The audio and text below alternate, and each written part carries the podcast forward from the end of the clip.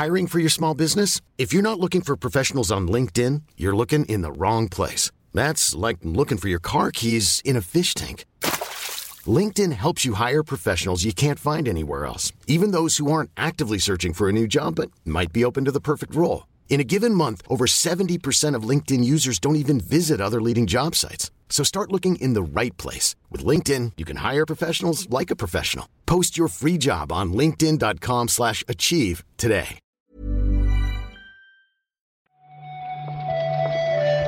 Buenos días, bienvenidas, bienvenidos a esta nueva recarga activa. Hoy es, ¿qué? Martes, martes loco, martes 5 de abril. Vamos a repasar la actualidad del videojuego con Marta Trivi. ¿Qué tal, Marta? Hola, Pep. Mira, estoy hecha mierda, otra vez. ¿Qué pasa? No quiero disimular, pues porque, porque me duele la boca, tío. Pero de la misma extracción. Que, que ayer fui al dentista y tengo, ¿cómo se llama esto? Como lo que te hacen los tobillos, pero yo lo tengo en la mandíbula. Una contractura, lo- que mal. nos decías Una ayer. contractura, tío. Sí, con un desgarre. ¿Pero qué Pues dices? pues que, tío, que estoy, que estoy mal, tío. Pues Es que de verdad, es que qué mierda. tenemos que buscar una inteligencia artificial, como que puedas comunicarte en plan loquendo, Marta. Que lo escribas rápido y luego lo, lo lee la máquina. Y yo, para el de mañana. Eso Vale. sí que va a ser un miércoles loco. Me parece bien, me parece bien. Vamos con las noticias, que solo faltaría que nos enrollemos hoy.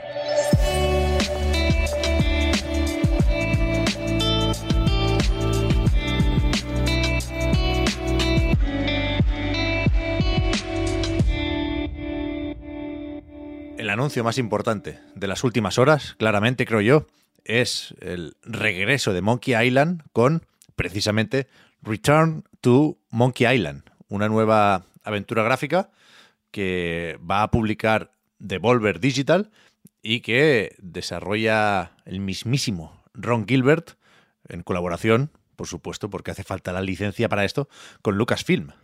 La verdad es que es difícil que, que hoy, sea, sea como sea de loco el día, sea de una noticia más importante, porque además se van a dar todas las condiciones que los fans de, de Monkey Island pues necesitaban para jugar el juego. No sé si has visto, eh, sacaron un pequeño vídeo como para anunciarlo. Que, que, bueno, que estará escribiendo Dave Grossman, por ejemplo, y que vuelven los actores de doblaje originales. Es decir, que va a ser exactamente lo que todos teníamos en mente cuando pensábamos en volver a, a Monkey Island. Incluso el anuncio, Pep, sido un poco Monkey Island. Sí, o sea, hay más nombres míticos de esa época dorada de las aventuras gráficas en la parte de la programación, en la parte de la música. La parte del arte parece que sí incluye más novedades. Leí que el director de arte es Rex Kroll, que venía de Media Molecule. Y a mí la verdad es que el teaser no me dijo nada. No me hizo gracia, no me pareció especialmente ingenioso, pero me gusta mucho todo lo que hay alrededor. Me gusta mucho Monkey Island, por supuesto, y, me gustó ver que todo el mundo se puso muy contento ayer por la tarde, ¿eh? como no podía ser de otra forma. Y me gusta también todo el rollito este de cerrar círculos, hacer bromas con la imposibilidad de recuperar la licencia, ¿no? El bueno de Ron Gilbert eh, anunció esto ya hace unos días como April Fools. Lo que pasa es que nadie le creyó, claro. Pero es que ya había dicho hace muchos años que si en algún momento volvía a trabajar en un Monkey Island, lo iba a anunciar en forma de inocentada. Con lo cual, parece que, eh, no sé, las cosas se están cuidando. Yo, Pep, si te soy sincera, lo que más me gustó es que, bueno, anunciaron que este nuevo Monkey Island pues será una secuela directa del Monkey Island 2. Y lo que me gusta es que mucha gente está reivindicando el tercer juego, el Monkey Island 3. Ah. Y es como, mira, alguna vez tenía que pasar y me alegro que esté siendo en este momento. Sí, sí. Habrá elementos, ¿eh? Vimos a Murray a la calavera. O sea, Ron Gilbert no reniega necesariamente de todo lo que sucedió cuando él ya no estaba a cargo de la franquicia. Simplemente quiere, pues eso, retomarla donde la había dejado. Y por eso, pues esto se presenta como secuela directa de la segunda parte, ¿no? De esa LeChuck's Revenge. Y, y veremos qué pasa y lo veremos pronto en principio, ¿eh? porque se ha anunciado para 2022. Esto no, el anuncio de ayer no es para decir que se empieza el desarrollo, al contrario, llevan dos años ya con esto y debería lanzarse pues, más o menos pronto, este mismo año. Claro, el problema es que no dijeron tampoco plataforma. Es verdad. Hemos deducido que PC, pero, pero ya veremos dónde sale el final. Es verdad. Estaremos atentos, ¿eh? Me sorprende que Devolver, nada más y nada menos, se haya quedado un posible, probable melocotonazo así. Ayer supimos también que Wargaming va a dejar de operar y de trabajar en Rusia y en Bielorrusia, lo cual es más o menos significativo, no solo porque la gente de World of Tanks y World of Warships y compañía pues haga juegos especialmente bélicos, ¿no? Sino porque se fundó en Bielorrusia, justamente la compañía. Luego ya se internacionalizó a tope, ¿no? Pero tiene que, cerrar su oficina en Minsk, que durante mucho tiempo, ahora ya no lo era, ¿eh? Pero era donde empezó todo, como se suele decir. Han publicado un, un comunicado donde dicen que todo esto, eh, acciones de, cerrar sus operaciones en Rusia y Bielorrusia, eh, se harán efectivas, el, bueno, hicieron efectivas el día 31 de marzo. Eh, y bueno, han dicho que, que, a partir de ese día la empresa ya no se va, no, no, va a operar allí, pero van a cerrar respetando a sus empleados, pagándole pues lo que tienen que pagarle, los bonos y todo este tipo de cosas. Eh, pero Pep, tú me has dicho que hay algo extraño aquí en el comunicado y yo no lo termino de ver, me lo tienes que explicar. A ver, eh, no sé si extraño es la palabra tampoco, ¿eh? pero creo que puede haber aquí un, poco de movimiento de trilero, porque en el mismo comunicado dicen desde Wargaming que las operaciones las, las ceden o las traspasan a Lesta Studio, que es un, un estudio ruso, están en San Petersburgo, que hasta ayer mismo o hasta el 31 de marzo, ¿no? Supongo que con el cierre del año fiscal se hicieron todos estos movimientos. Eh, hasta entonces decía era de Wargaming. Ahora no, ahora como que se separan, pero no sé, no sé qué relación queda ahí. Entiendo que la gente es más o menos la misma que había. Pero bueno, hace ya unos días, ¿eh? Tampoco quiero dar a entender que están en, intentando engañar a la gente. Hay un punto de imagen pública, desde luego, pero desde que empezó la invasión rusa, desde Wargaming han, han dicho siempre que su prioridad es eh, garantizar la seguridad de sus, cuidado, 550 empleados en otro Hola. estudio que tienen en Kiev, en la capital de Ucrania, y, y, echaron ya a un director creativo que publicó en Facebook un mensaje eh, mostrándose a favor de, de las tropas rusas, ¿no? Eh, me parece un tema especialmente delicado, ya digo, por, por dónde se encuentra la empresa y por el tipo de juegos que hacen. Pero de momento entiendo que están haciendo lo que tienen que hacer, ¿no? Sí, sí, bueno, al fin y al cabo, por mucho que nos extrañe dado el tipo de juego, una cosa es que te guste jugar a guerra en la afición y otra cosa es ver, eh, pues, bueno, qué sucede en tu propio país. Sea como sea, supongo que no somos los más mmm, apropiados para comentar este tipo de noticias. Yo hice publi en Eurogamer de World of Warships una vez. Como un dato que suelto aquí, Marta. Pero esto, esto quiere decir como que tú eres la persona más apropiada para comentar esta noticia. No, me siento culpable ahora. Me siento culpable. Pero bueno. Y ayer justo comentaba esto, que no sé si, ahora que sabemos cómo se va a renovar PlayStation Plus en junio, aquello del Spartacus, ¿os acordáis? Eh, no sé si deberíamos prestar más atención a lo que sucede en PlayStation Now durante estos dos meses que le quedan al servicio con este nombre, ¿no? No sé si los juegos de abril, por ejemplo, Marta, nos dan pistas sobre esos acuerdos con todos los grandes publishers que comentaba hace un par de días Jim Ryan. Pero de momento parece que el, Now no ha cambiado mucho, ¿no?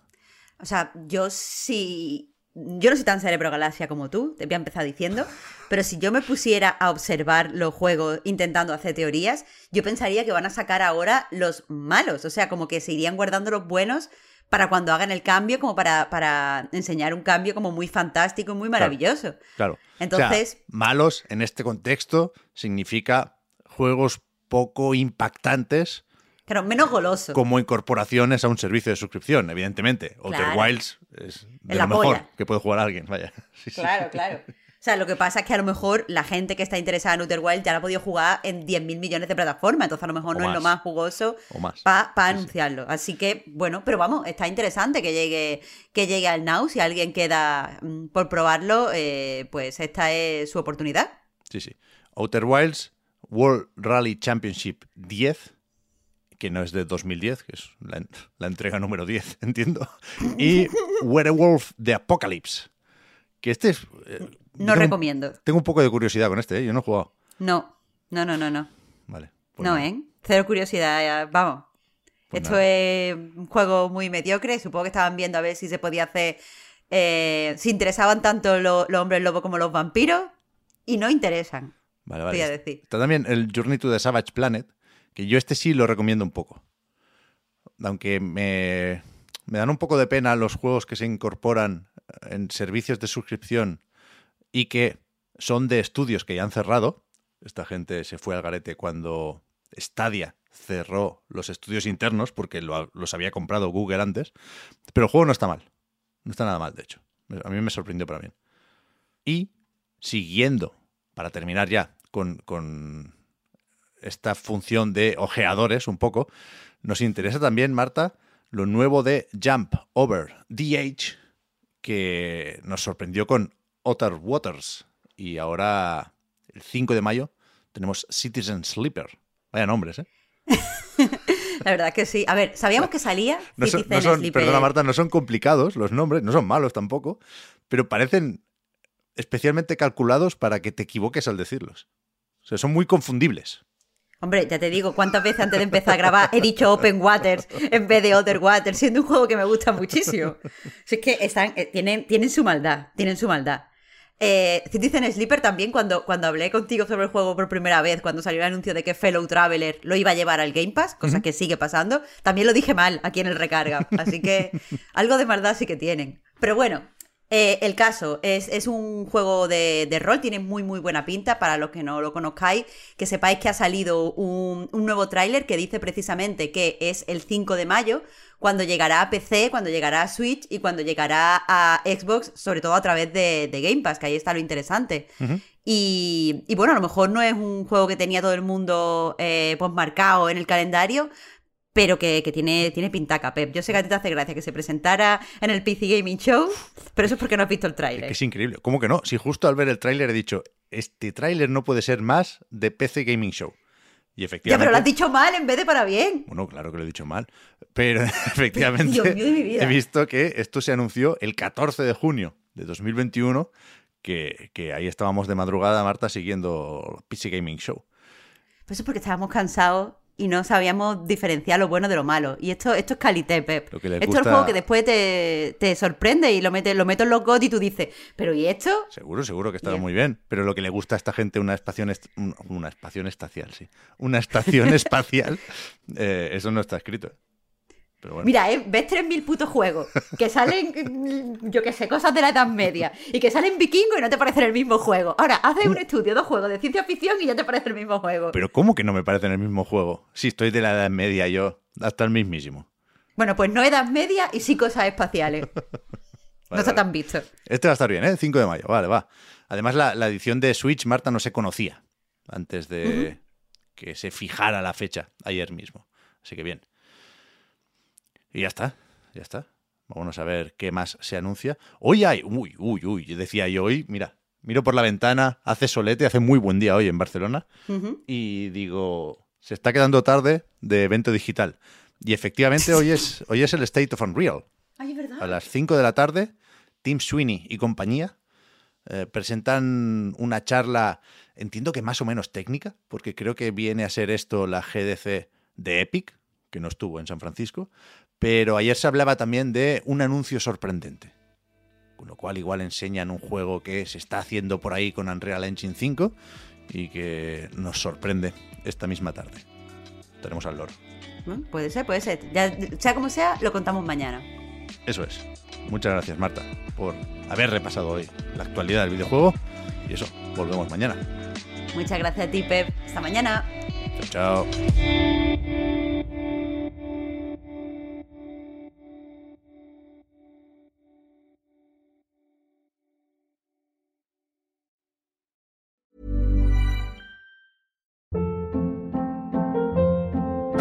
Hold up. What was that? Boring. No flavor. That was as bad as those leftovers you ate all week. Kiki Palmer here, and it's time to say hello to something fresh and guilt-free. Hello Fresh. Jazz up dinner with pecan-crusted chicken or garlic butter shrimp scampi. Now that's music to my mouth. Hello Fresh. Let's get this dinner party started. Discover all the delicious possibilities at hellofresh.com.